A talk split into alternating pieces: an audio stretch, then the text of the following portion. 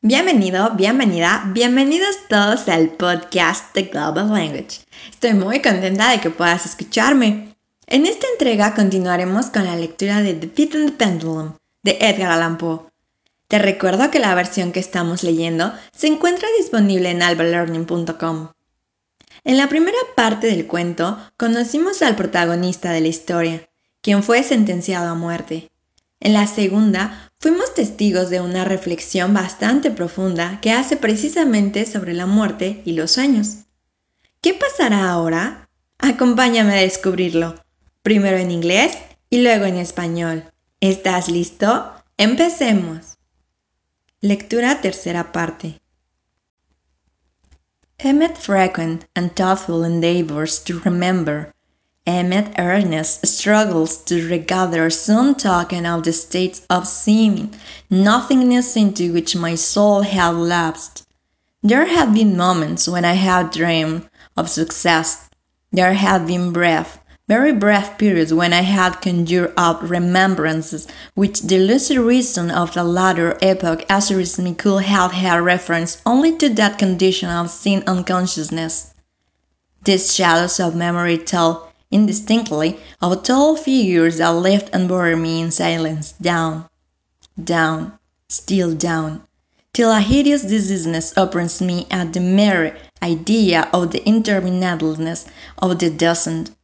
They tell also of a bad horror at my heart, on account of that heart's unnatural stillness.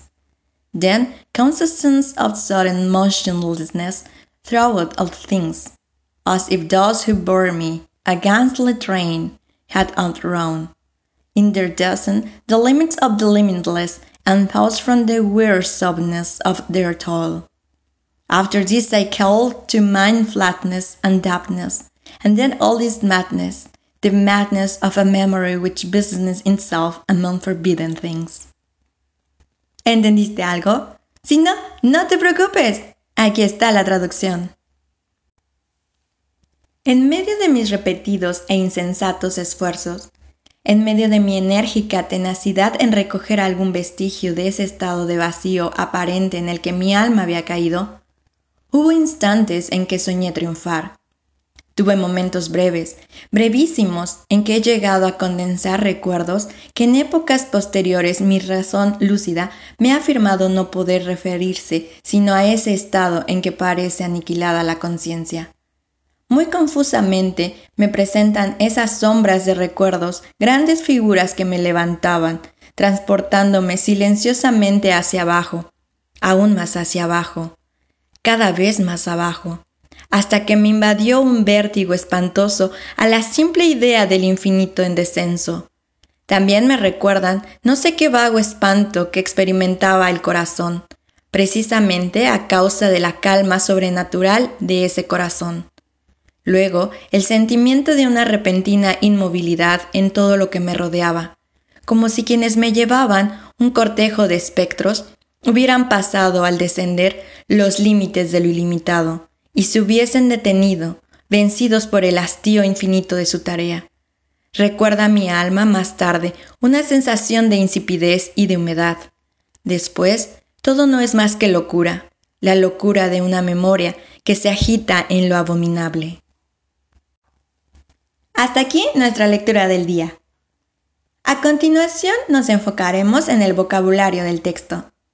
Te presentaré 10 palabras en total, primero en inglés y luego en español.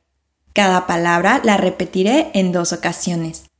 La intención es que puedas irlas memorizando poco a poco. ¿Estás listo? Empecemos. Thoughtful. Pensativo. Thoughtful pensativo. Moments, momentos. Moments, momentos. Dream, sueño. Dream, soñar. Reason, razón. Reason, razón. Shadow, sombra. Shadow, sombra. Idea, idea, idea, idea. Heart, corazón, heart, corazón.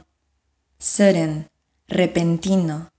Sudden, repentino. Unconsciousness, inconsciencia. Unconsciousness, inconsciencia. Dizziness, mareo. Dizziness, mareo. Palabras en inglés tienen más de un significado en español, pero no te preocupes, te las iré presentando poco a poco en este podcast y también en nuestras redes sociales. Así que si todavía no nos sigues, ¿qué estás esperando? Encuéntranos como Global Language 10 en Facebook e Instagram. Gracias por escucharnos el día de hoy. Espero te haya gustado muchísimo. Te mando un fuerte abrazo. Hasta la próxima. And have a nice weekend. Bye bye.